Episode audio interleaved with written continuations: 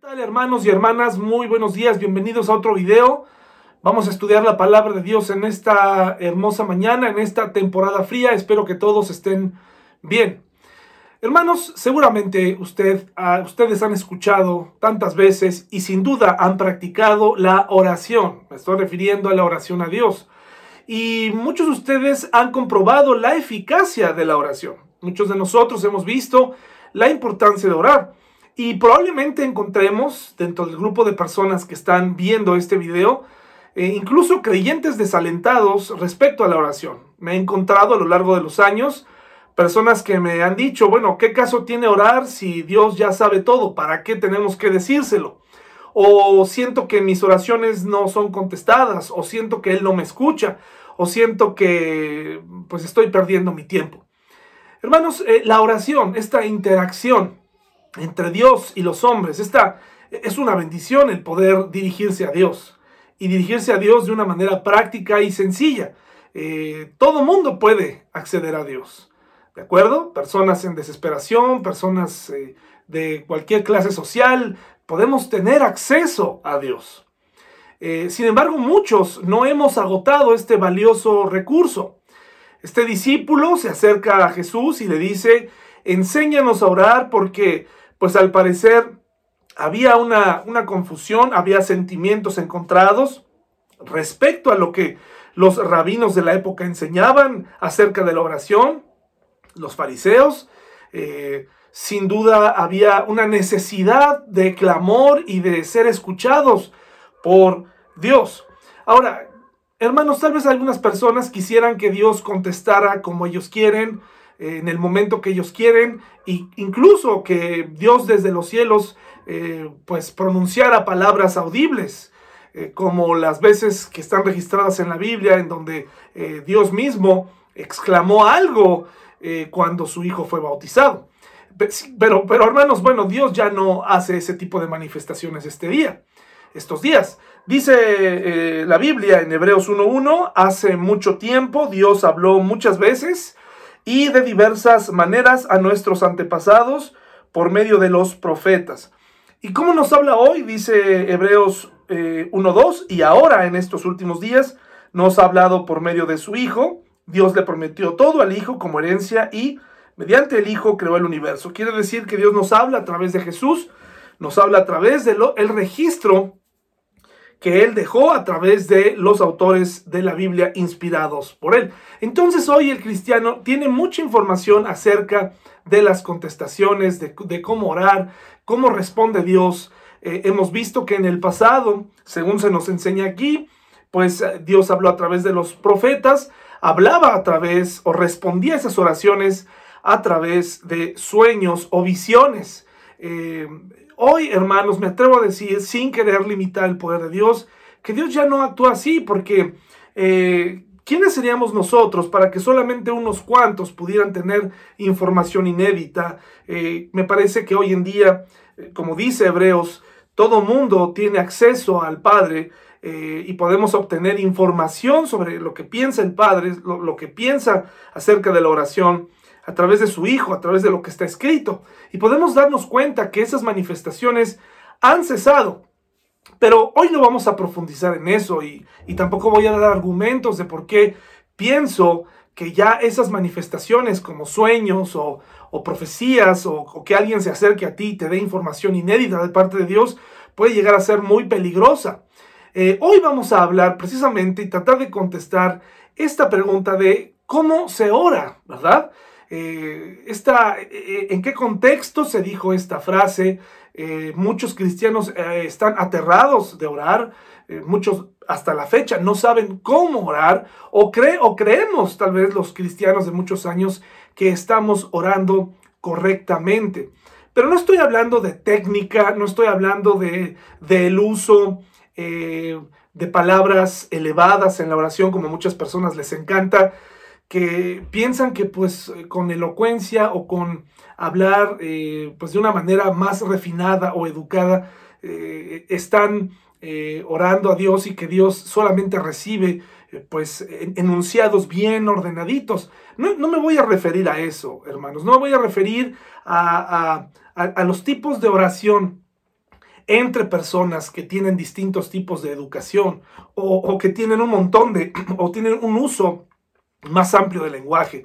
De hecho, puede llegar a ser muy confuso cuando un pastor, un maestro, un padre de familia se pone a orar y a usar palabras pues eh, muy, muy elevadas eh, de su vocablo y, los demás pues llegan, no, llegan no llegamos a entender qué es lo que quiere decir. Me parece que debemos dirigirnos a Dios de manera eh, pues como, como si deseamos que nos, que nos comprenda, ¿verdad? Sabemos que Él comprende todo, pero también que la gente que nos está acompañando en oración comprenda. Entonces no vamos a hablar acerca de el nivel o el, o el uso del lenguaje eh, o de fórmulas para orar. Sencillamente usted notará eh, qué cosas, eh, cuáles son las características de la oración, esta herramienta que Dios nos ha dejado para hablar con Él.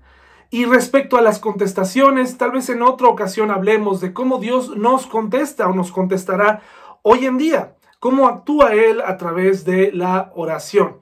Eh, mientras tanto, le invito a orar, como dice Primera Tesalonicenses 5, y les invito a ir allá de una vez. Primera Tesalonicenses 5, 16 y hasta el 18. Primera Tesalonicenses 5, 16 al 18. No se deje engañar por, no importa cuántas veces usted use o, que usted crea que tiene un vocablo muy amplio. Eso no es lo que ve Dios. Lo que Dios escucha es el corazón. Vamos a aprender algunas características de la oración y lo que sí vamos a, recordar el día de hoy es, estaré haciendo bien, estaré orando correctamente, estaré pensando lo que digo. Entonces, y vamos a leer por supuesto el contexto de esta oración eh, que eh, pues los discípulos eh, le preguntaron eh, en qué contexto estaba. Primera a Tesalonicenses 5, 16 al 18. Dice así, hermanos, y esta es una característica de la oración. Qué importante es, es orar. Dice así, estén siempre alegres, nunca dejen de orar, sean agradecidos en toda circunstancia, pues esta es la voluntad de Dios para ustedes. Es decir, Nunca dice aquí dejen de orar, no importa si están en momentos alegres, momentos tristes, dice aquí la palabra de Dios, nunca, nunca dejen de orar. No se rindan. Y ahí ya muchos de nosotros hemos fallado, ¿verdad? Nos cansamos de orar, nos cansamos de pedir y eh, pues sencillamente eh, hemos dejado a un lado esta hermosa herramienta. La invitación para ti el día de hoy es no te preocupes tanto por el uso de tus palabras, eh, educadas o no. Más bien, eh, nunca dejes de orar. Filipenses 4, por favor. Filipenses 4, 6 al 7. Vamos a... Vamos allá, mis hermanos. Filipenses 4, del 6 al 7. Filipenses 4, del 6 al 7, dice aquí, no se preocupen por nada, en cambio, oren por todo, díganle a Dios lo que necesitan y denle gracias por todo lo que Él ha hecho. Así experimentarán la paz de Dios que supera todo lo que podemos entender. La paz de Dios cuidará su corazón y su mente mientras vivan en Cristo Jesús. Entonces, otra característica hermosa de la oración es el antídoto para las preocupaciones. Estás preocupado, estás ansioso, ora al Señor y platícale cómo te sientes. Platícale tus preocupaciones, pon en sus manos tu trabajo, a tu familia, las decisiones. Miren hermanos, eh, eh, hay ocasiones en las que pensamos que hay oraciones que no necesitan ser pronunciadas a Dios porque Él debe estar muy ocupado atendiendo otros asuntos, pero eso es falso. Tú puedes orar a Dios y platicarle cómo te sientes. Así que es un antídoto para quitar la ansiedad y la preocupación. Primera de Juan, por favor. Estamos hablando de estas características hermosas que tiene el poder hablar con Dios. ¿Y por qué hacerlo, verdad? Primera de Juan 5. Primera de Juan 5. 14 y 15. Primera de Juan 5, 14 y 15. Dice así, y estamos seguros de que Él nos oye cada vez que le pedimos algo que le agrada. Y como sabemos que Él nos oye cuando le hacemos nuestras peticiones, también sabemos que nos dará lo que le pedimos. Aquí hay otra cosa muy interesante. Él escucha. Dios escucha tus oraciones. Él está ahí. Él, está atento y sabe lo que tú necesitas. Y no solamente eso, en su voluntad, y eso es algo que no nos gusta a los hombres, Él va a contestar. Ahora, me atrevo a decir que el Señor no deja oraciones sin contestar. Lo que pasa es que Él contesta y no nos gusta lo que contesta. Y por eso pensamos que, pues, eh, esa no debe ser la respuesta de Dios. Sin embargo, yo estoy, puedo asegurarte que Dios contesta, solo que contesta de distintas formas. Y a veces, como lo, repito, no nos gusta lo que contesta. Eh, pero Él oye y Él contestará de acuerdo a su voluntad. Hoy en día nos encontramos en una crisis porque el mundo cristiano que busca aquellas cosas espectaculares, aquellos mismos que dicen soñar sueños y tener información inédita de parte de Dios, eh, son estos mismos que hablan de decretar cosas, de asegurar cosas, de reclamar cosas, de decirle a Dios prácticamente o, que le aconsejan a otros cristianos, si lo piensas, pídelo, ¿verdad? Donde pones la petición, señala ese pedazo de tierra y será tuyo, señala a ese hombre, señala a esa mujer y será tuya. No funciona así, hermanos. Hay algo que se interpone dentro de nuestros anhelos y aquello que queremos, ¿no? entre nosotros y lo que queremos, y eso es su voluntad y su voluntad es perfecta y su voluntad es, esto suena como un cliché, pero realmente Él sabe, Él sabe lo que necesitamos. Eh, él no ignora tus sueños, Él no se ríe de tus planes, sencillamente Él sabe lo que tú y yo necesitamos. Y quiero adelantarme, hay cosas que yo no estoy diciendo que la gente no ore, pero hay cosas que son o que se resuelven de manera muy sencilla, que no necesitas orar por ellas. Si tú conoces la palabra de Dios, sabrás qué hacer. ¿verdad? El, problema con la voluntad de Dios no es saber cuál es, sino obedecerla. Entonces, eh, yo te pido que la próxima vez que ores a Dios, eh, le pidas que se haga su voluntad, que se hagan las cosas como a Él le agradan, que tú cedas esa parte y que le digas, Señor, aunque no me guste tu respuesta, quiero saber tu voluntad. Al, al orar de esta manera, nuestro corazón, nuestro cuerpo se aliviará y dejaremos de luchar porque hay veces que nosotros queremos ya que Él responda de cierta forma y si no lo hace entonces negamos el poder de la oración e incluso negamos su existencia, la, la existencia misma de Dios.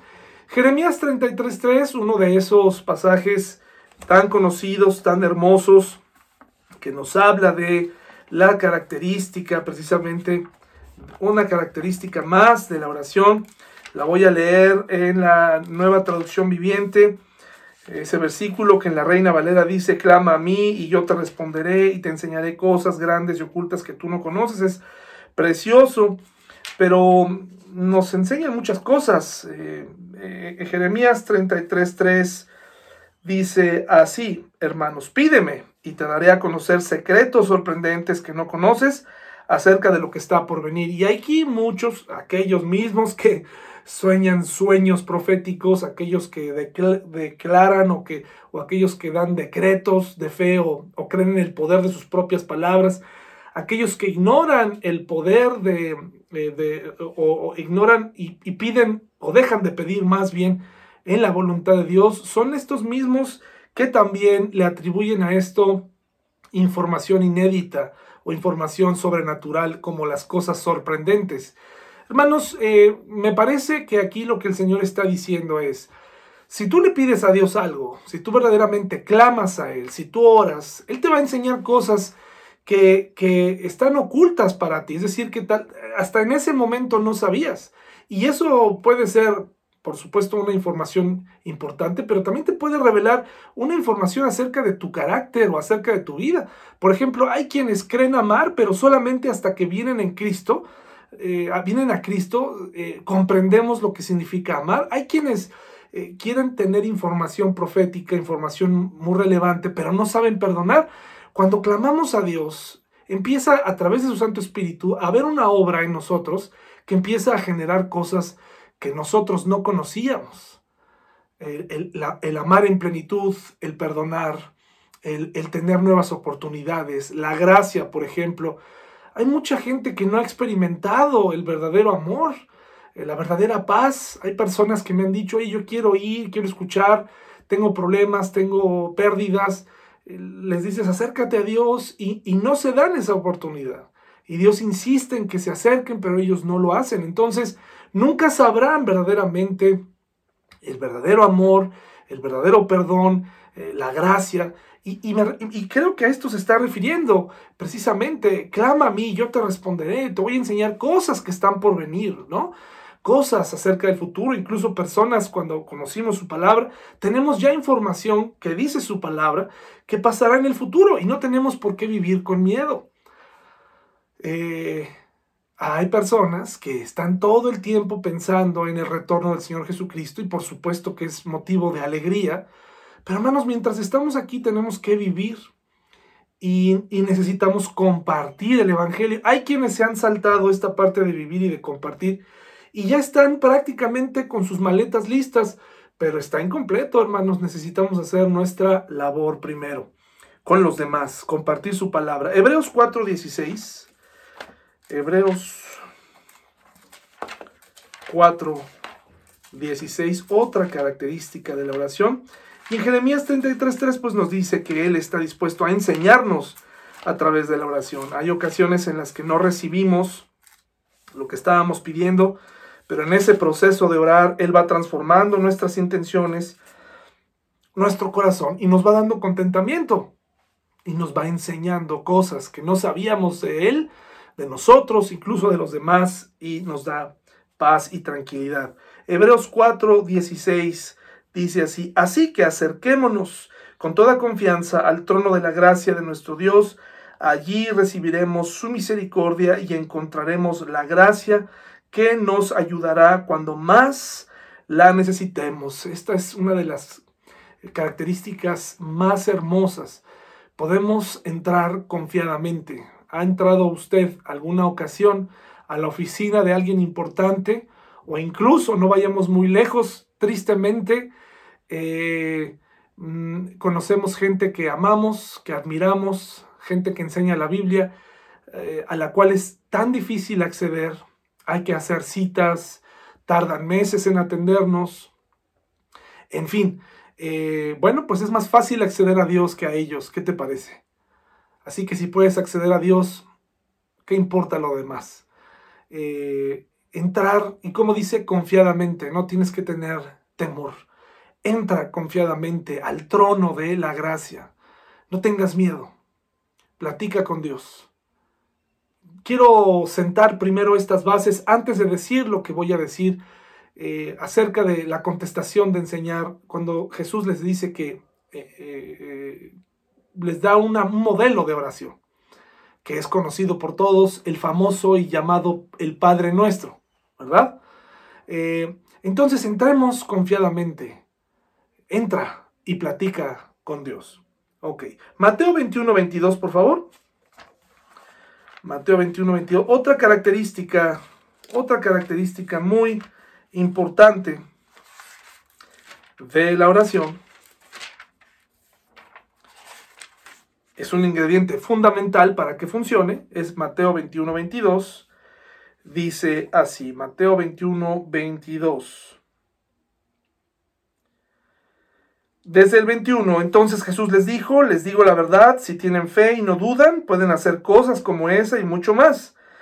Hasta pueden decirle a esta montaña, levántate y échate al mar. Está hablando del poder de la fe. Y sucederá. ustedes pueden orar por cualquier cosa y si tienen fe, la recibirán. Entonces nos está dando esta promesa de que mediante la fe Dios nos escucha y podemos obtener podemos obtener respuesta a lo que queremos. Pero recuerde, si sacamos de contexto estos versículos sin analizarnos, nos pasa que tendremos entonces una serie de oraciones no razonadas, no pensadas, que se convierten en necedades o que se convertirán en sencillamente vana palabrería. Tenemos que tener atención de no sacar de contexto estas frases. Estoy hablando de estas características que tiene la oración. La oración es efectiva. Pero cuando nos está diciendo eh, que eh, oremos sin cesar, que no paremos de orar, no nos está invitando a orar sin pensar. Cuando nos invita a tener fe, no nos está diciendo que o cuando nos está diciendo que eh, todo lo que pidamos va a ocurrir, no nos está diciendo que nos podemos saltar su voluntad. Acuérdate lo que dice toda la unidad. Él te va a dar de acuerdo a su voluntad. Y su voluntad es buena. Este ejemplo de la pareja cuando yo era niño en una iglesia, crecí en una iglesia cristiana, era tema de, preocupación para algunos jóvenes, porque decíamos, bueno, si yo oro por mi pareja, ¿qué tal si Dios me da una pareja que no me gusta? Eso es absurdo. Eso es absurdo, hermanos. Eso no puede ser. Dios no te va a dar algo así, ¿de acuerdo? Eh, en ese sentido, probablemente ni siquiera te va a dar una pareja. A lo mejor va a permitir que con el tiempo comprendas que estás bien solo y te va a ayudar en ese proceso. Pero no tengas miedo de pensar que lo que él va a hacer, pues, te va a dar algo feo, ¿verdad? Ahora, nuevamente, en las características de la oración, pues en muchas, muchas ocasiones, Dios te va a dar algo que no era lo que esperabas para trabajar en tu carácter. Porque al final acuérdate, hay algo muy importante en la oración, su voluntad. Cuando Dios dice que pidas, dice que entres confiadamente, tú puedes pedir lo que quieras, te está dando esa libertad. Él puede darte todo si Él quiere. Pero hay ocasiones en las que Él dice, no, no será así. Pero hay otras tantas también donde dice que sí. Y hay otras tantas en la vida en donde son decisiones que de acuerdo a su voluntad, Él permite que tú hagas o que tú decidas. Sin embargo, el centro aquí es la oración tiene poder. Ahora, hermanos, vamos a analizar un poquito más. Usted puede conocer a alguien, algún, algún creyente, tú puedes saber su crecimiento espiritual, desde el momento en el que en alguna reunión o en alguna plática te comparte su petición de oración. Ahí puedes conocer a esa persona, ya puedes saber cómo piensa. Desde ahí puedes saber si esa persona cree que todo lo merece o, que, Dios no va a escuchar o que va a ser muy difícil o que es un caso perdido.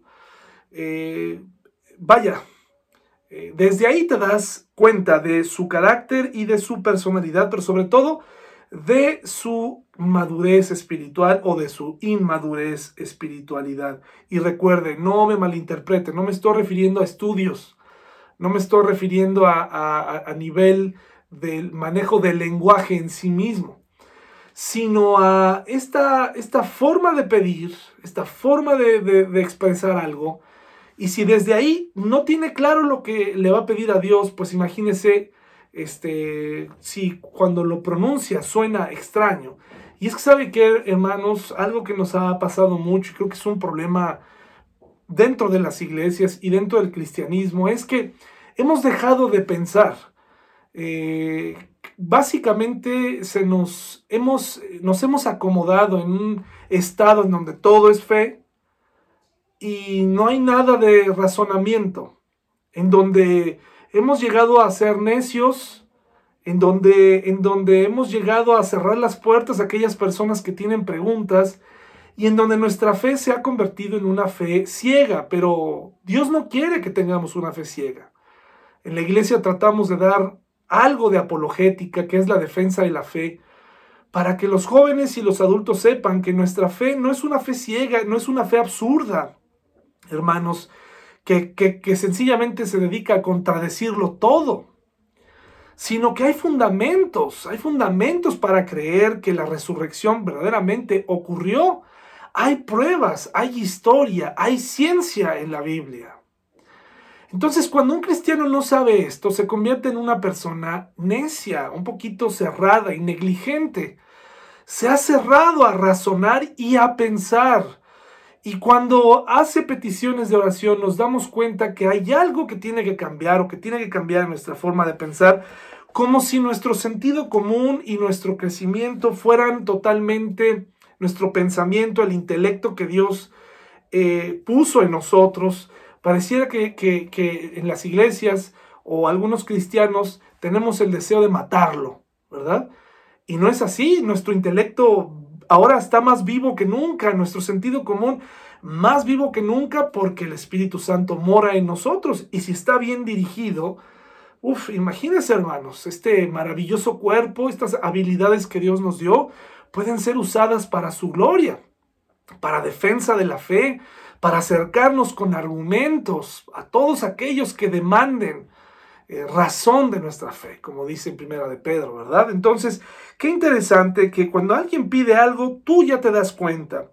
Ahora, les repito, no pensar en lo que estamos diciendo es un problema en la oración. Y antes de entrar directamente en esto, les voy a pedir que vayamos a Mateo 6, Mateo 6, por favor. Mateo 6, 5 al, 5 al 14. Por favor, Mateo 6.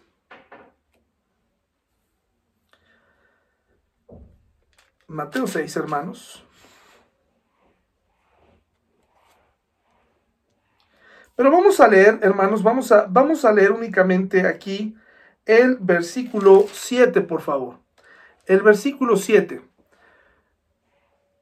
Quiero que, quede este, si usted se fija, eh, aquí en Mateo 6, del 5 al más o menos hasta el 18, está hablando de la oración. Si usted lo puede, lo quiere revisar más adelante, adelante, lo puede hacer sin ningún problema. Pero aquí está muy interesante porque dice, hermanos, en el versículo 7, cuando ores, no parlotees de manera interminable como hacen los seguidores de otras religiones.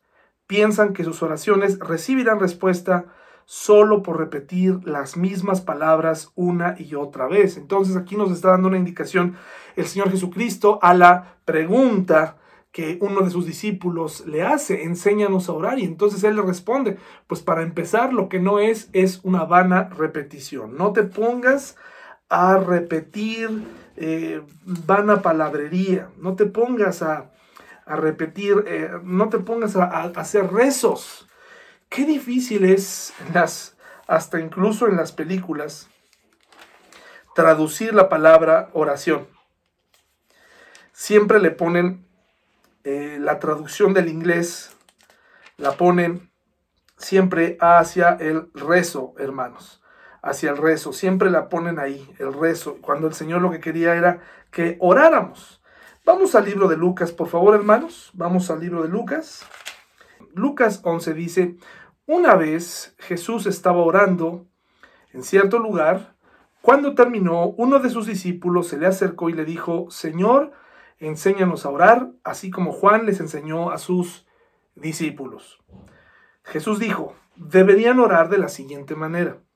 Padre, que siempre sea santificado tu nombre, que tu reino venga pronto, danos cada día el alimento que necesitamos y perdónanos nuestros pecados, así como nosotros perdonamos a los que pecan contra nosotros y no permitas que cedamos ante la tentación. Obviamente esto en Mateo, en el capítulo que acabamos de leer anteriormente, en los versículos de Mateo, está el famoso Padre nuestro. Y de ahí a alguien se le ocurrió, dijo, bueno, pues voy a tomar este fragmento y lo vamos a enseñar como algo que hay que estar repitiendo siempre. El Señor Jesucristo nunca ordenó que esto se repitiera. Dice, luego utilizó la siguiente historia para enseñarles más acerca de la oración. Supongan que uno de ustedes va a la casa de un amigo a medianoche para pedirle que le preste tres panes. Le dices, acaba de llegar de visita un amigo mío y no tengo nada que darle de comer. Supongan que ese amigo grita desde el dormitorio, no me molestes, la puerta ya está cerrada y mi familia y yo estamos acostados, no puedo ayudarte. Les digo que aunque no lo haga por amistad, si sigues tocando a la puerta el tiempo suficiente, Él se levantará y te dará lo que necesitas debido a tu audaz insistencia. Así que les digo, sigan pidiendo y recibirán lo que piden. Sigan buscando y encontrarán. Sigan llamando y la puerta se les abrirá. Pues todo lo que pide, todo el que pide recibe, todo el que busca encuentra y todo el que llama se le abrirá la puerta. Ustedes, los que son padres, si sus hijos les piden un pescado, les dan una serpiente en su lugar, o si les piden un huevo, les dan un escorpión. Claro que no. Así que si ustedes, gente pecadora, saben dar buenos regalos a sus hijos, cuánto más su Padre Celestial dará el Espíritu Santo a quienes lo pidan. Entonces, fíjese, el discípulo se acerca y le dice, enséñanos a orar. Em, el Señor Jesucristo da una estructura en donde no vamos a analizar el Padre Nuestro, pero le, le pone orden al pensamiento. Le da un orden al pensamiento, hermanos. El Señor Jesucristo no les dijo, oigan, pues ustedes oren como ustedes quieran, como sepan. No, da un orden. Si este orden se llega a romper, no pasa nada. El Señor Jesucristo únicamente estaba hablando de organízate bien en tu mente. No cometas el error de orar sin pensar, desordenadamente. Muchos cristianos tenemos una mente muy desordenada. Nuestra mente no está, no está concentrada en orar. De hecho, hay algunos que alguien nos dijo, ¿verdad? Alguien nos enseñó que cerráramos los ojos para orar, pero créanme, hermanos, a mí me distrae más cerrar los ojos porque estoy pensando en otras cosas, en los eventos que vendrán, en, en, en, lo que tengo que decir, en otros problemas, y se meten a mi mente otros pensamientos. A veces me concentro más con los ojos abiertos y mirando hacia un solo lugar. El Señor Jesucristo nos está invitando a pensar. Como leímos en Mateo 6.7, hermanos, nos está invitando a, no repetir. El Señor les dijo, ustedes deben orar así, es una estructura. Nadie dijo repitan el Padre Nuestro sin parar. De hecho, cada vez que alguien lee el Padre Nuestro, sea o no sea cristiano, si viene de una familia católica, inmediatamente tiene el impulso de querer persignarse. Porque eso es lo que ocasiona un rezo, es un comportamiento mecánico y sin pensar. En el Padre nuestro no caben, hermanos, nuestras, eh, nuestras nuestros problemas. Es una estructura. Jesús estaba enseñándole a este hombre una estructura. Y la primera parte que le dice es, número uno, piensa lo que estás diciendo. Ora, sí, sin cesar, pero ora pensando lo que estás diciendo. Uno de los errores más comunes es que repetimos cosas. De hecho, aunque no repitamos el Padre Nuestro, los creyentes a veces solamente usamos vana palabrería. No pensamos a quién le estamos hablando y no pensamos lo que estamos diciendo. Este pasaje no está prohibiendo la persistencia, porque si usted lee bien, aquí el Señor Jesucristo está diciendo, sé persistente. Sé persistente, mantente tocando, porque como dice la historia, a lo mejor no te va a abrir por amistad, en la historia, ¿verdad? De este hombre que ya se hartó de, que a medianoche esté tocando su amigo, pero por sentido común, para que ya se calle y se vaya, va a sacar, y va a abrir la puerta y le va a dar de comer. Así no es Jesús, así no es Dios. Y luego nos dice, nos lleva al punto de, si tú persistes, si tú oras de acuerdo a su voluntad y persistes en eso, eh, yo no entiendo de dónde saca la gente que, que, que la oración no puede mover la mano de Dios. Yo no entiendo de dónde. Entonces estos pasajes están de más. Entonces no tendría caso que Jesús te pidiera que fueras persistente, orando acerca de la salvación de un familiar. Hay, hay personas que dicen, no, pues ya para qué oras, pues prácticamente ya se predestinó esa persona, ya va a ir al destino eterno. Entonces estos pasajes no tienen sentido. Está diciendo, sé persistente, porque si tú siendo malo, y ahora está hablando de una relación de padres a hijos. Si tú siendo pecador, por sentido común sabes que si tu hijo tiene hambre le vas a dar pan y no le vas a dar una serpiente, Si te pide algo, no le vas a dar un escorpión, le vas a dar algo de comer. Si tú eres hijo de Dios, porque aquí esta es otra prueba de que no todos somos hijos de Dios, eh, hay criaturas de Dios e hijos de Dios. Y para convertirte en un hijo de Dios tienes que reconocer a Jesús como tu Salvador. Pero entonces en este pasaje acerca de la oración estamos aprendiendo mucho, porque en primer lugar nos dice, piensa lo que estás diciendo. Número dos, pues sé persistente. Y número tres, aunque tú seas malo, Dios te va a dar algo bueno a ti, porque tú lo harías, porque tú lo harías con tus hijos.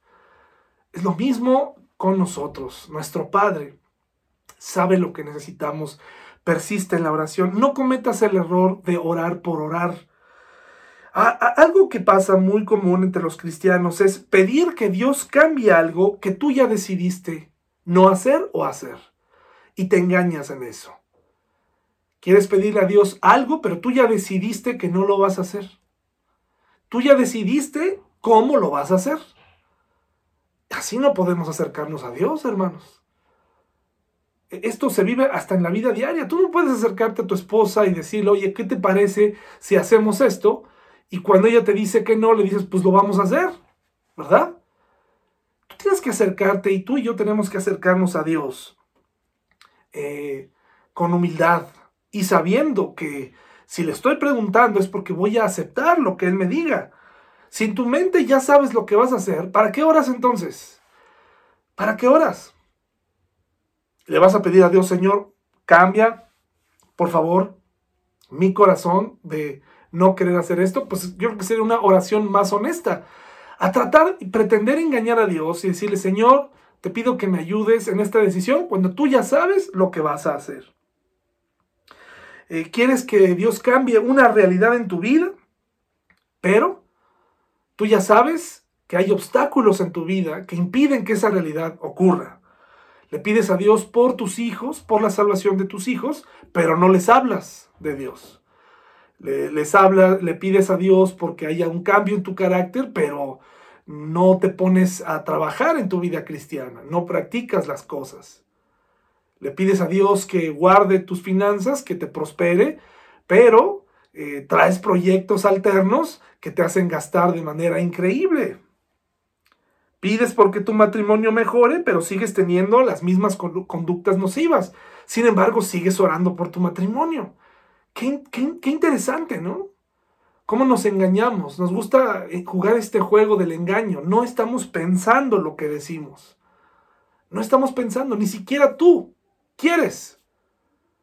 Hay ocasiones, hermanos, donde le pedimos a Dios cosas muy generales para que no se nos arruine el día, para que no se nos arruine nuestro evento, eh, para que podamos seguir adelante tenemos que pensar muy bien lo que decimos. Hay personas que piden, que piden, eh, eh, hermanos, oremos por la paz mundial. A ver, hermanos, eh, la Biblia habla de paz mundial.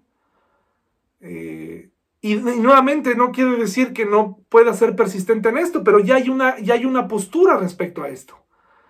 Mientras estemos en este mundo, viviremos en, problemas, en un mundo lleno de conflicto.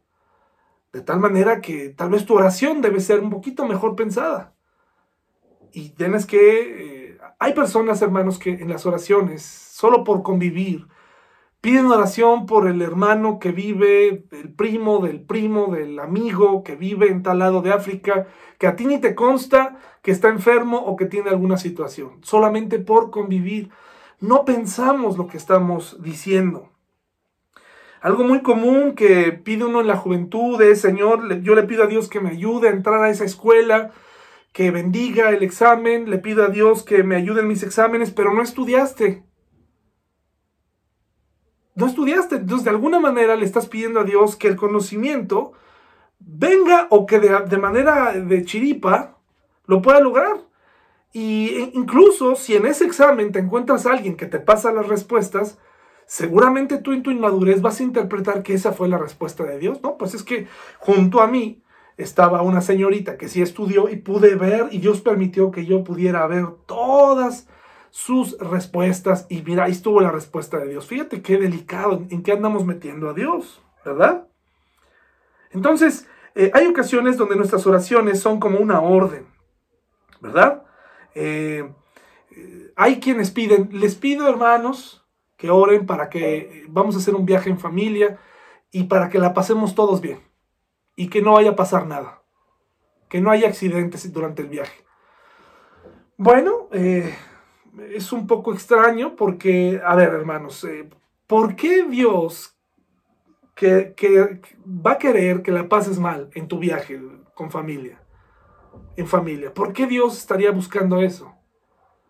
¿Qué, qué, qué, qué está pasando ahí? Que tienes que orar para que la pasen bien en el viaje. Que durante cinco horas, de verdad, si pudiéramos, o a lo mejor en tu, en tu mente estás pensando, no, pues que mi hijo no, no quiera este, pararse en una gasolinera para hacer sus necesidades, hermanos. Son peticiones que hacemos sin pensar, sin pensar. Que no nos delata, que no nos dé hambre en todo el viaje, ¿no? Cosas que son humanas, que se resuelven de una manera con vida cristiana, que a veces no pensamos. Y, si a la hora de formular esa pregunta eh, delante de todos, si así lo decimos, quiere decir que tenemos una idea un poco extraña de la oración, donde prácticamente es arrojarle a Dios todo lo que venga a nuestra mente, todo, todo lo que no pensamos se lo decimos a Dios, ¿verdad? Y tenemos que pensar porque nos estamos acercando a un Dios. Es como cuando llegas con alguien y hablas con esa persona y, y te diriges a esa persona con educación y con amor y hablas con ella.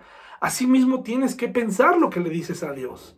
No nada más es un balbuceo, no nada más es un llanto, no nada más es una, una letanía, no nada más es un rezo, es platicar con tu padre y decirle exactamente qué es lo que quieres.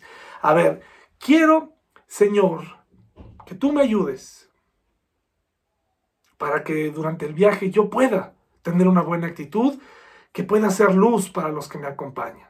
Empieza por ti. ¿Cómo haría Dios para que todos la pasaran bien en el viaje? Te va a repartir juegos de mesa, va a hacer descender, va a descender este juegos de mesa del cielo, te van a caer. ¿Qué te va, qué va, qué va a hacer Dios?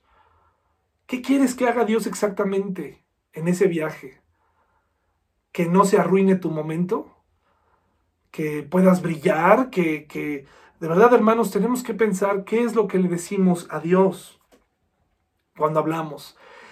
Acomodar nuestro pensamiento nos, nos, tiene que hacer recordar que estamos entrando, sí, confiadamente al Padre amoroso, al Padre de gracia, al Padre que, no, que nos va a recibir, claro que sí, pero también es un Dios eh, soberano, es un Dios justo, es un Dios de, de poder, al que tengo que entrar también con temor, ¿verdad? Con respeto. Tenemos que pensar lo que decimos. No nos fijamos a veces en lo que, en lo que le pedimos a Dios o en lo que le decimos sin quererlo, pero eso nos habla de que no pensamos mientras oramos. Hay personas que le dan los buenos días a Dios.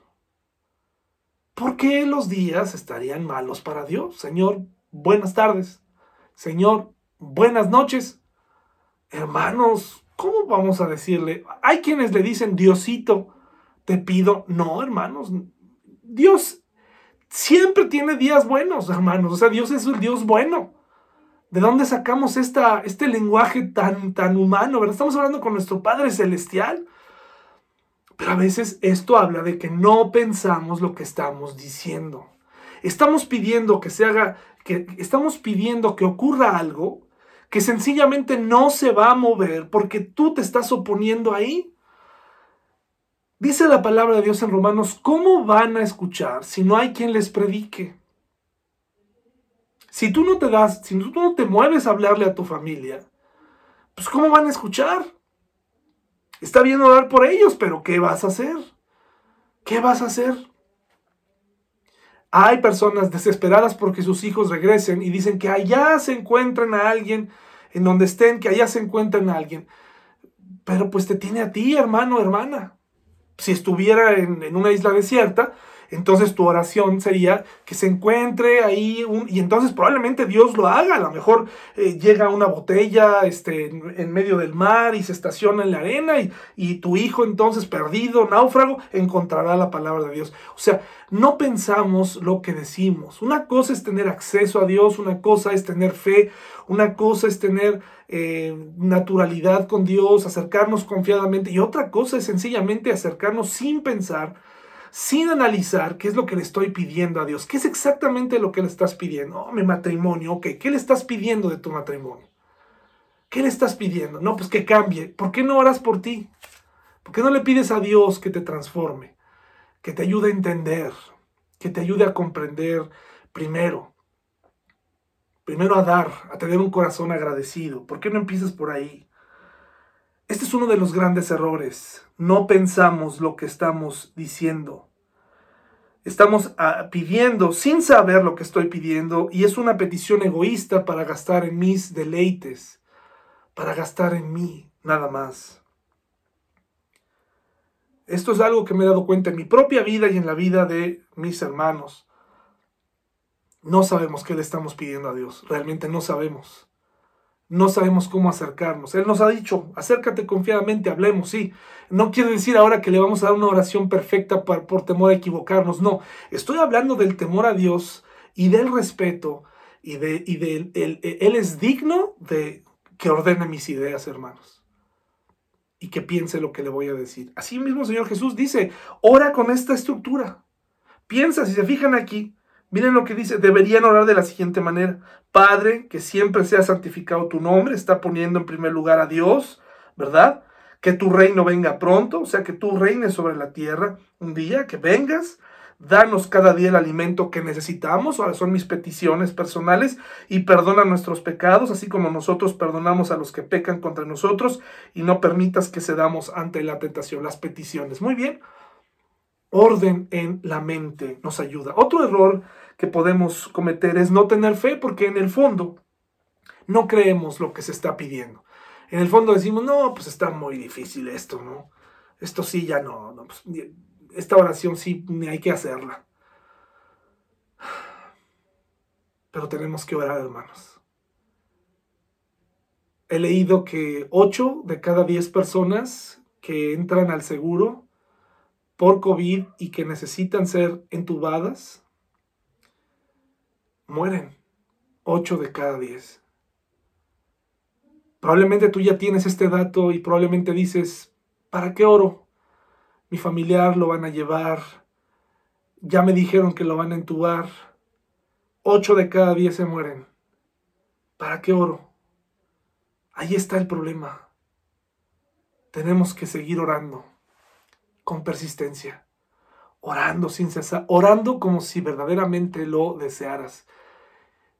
Orar de esta manera no causa frustración.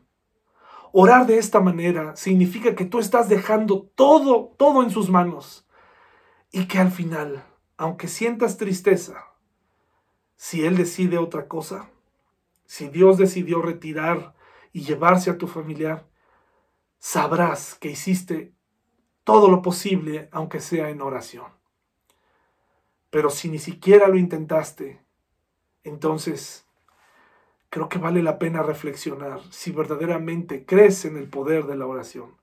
No te rindas, no te rindas. Otro error que se comete es no tener el hábito de hablar con Dios constantemente. Mucha gente está esperando únicamente a orar eh, con una postura, eh, cerrando los ojos en cierto lugar.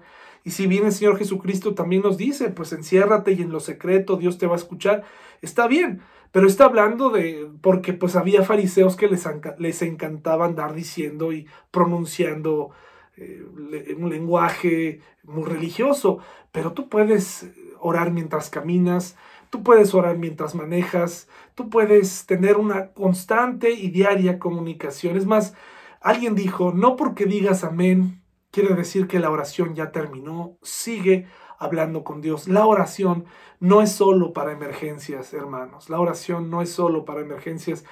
Me parece que hay oración preventiva, ¿verdad?